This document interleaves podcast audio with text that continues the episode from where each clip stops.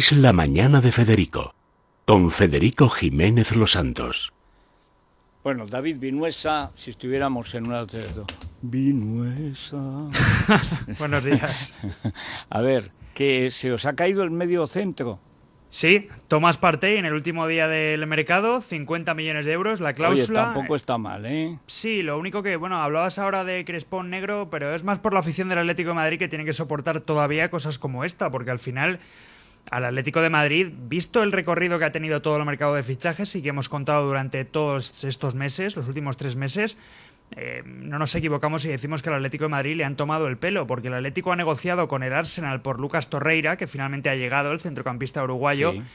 Pero claro, en esa negociación el Atlético de Madrid siempre ha hablado con el Arsenal y el Arsenal le ha comentado que no iban a pagar la cláusula de, de Thomas Partey. Por lo tanto, cuando le han tomado el pelo al Atlético de Madrid, hay que decirlo, y la afición está muy enfadada porque lo que se ha vendido desde el club y lo que venimos contando, que es información oficial, información del, del conjunto rojiblanco, es que ellos tenían el proyecto con Thomas Partey. De hecho, Simeone, cuando habla con Torreira, y eso también lo contamos en Libertad Digital, le dice que su idea es que juegue un poco por delante de Thomas. O sea, imagínate la idea que tenía el Cholo Simeone para este año y lo que se va a encontrar, porque nada, el Atlético, si Suárez llega a pasar reconocimiento médico con el con la Juventus, el Atlético estaría ahora mismo todavía con Morata, sin Luis Suárez y sin Tomás.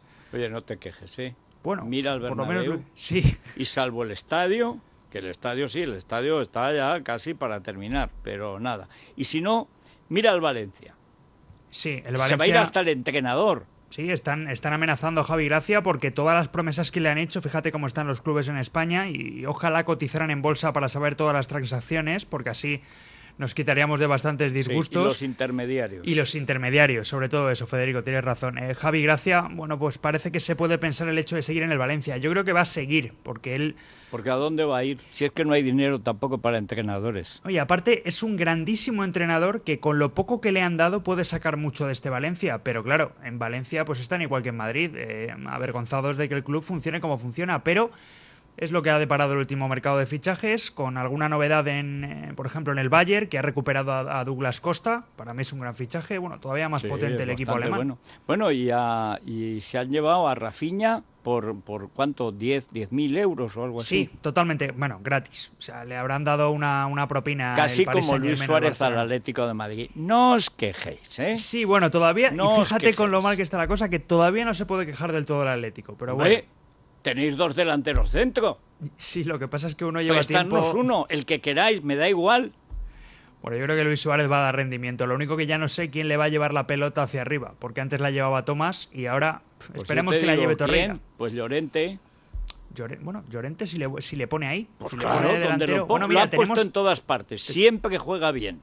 Tenemos tres delanteros, Federico, ¿eh? porque Marcos, fíjate lo que hizo el año pasado, esa opción también arriba. ¿eh? Yo no le descarto, con el ¿Ves? físico que ¿Ves? tiene. ¿Ves cómo te vas animando? Me he venido Hermano arriba ya los últimos no es para tanto, hombre. Tú contempla la zaga del Madrid y disfruta. En fin.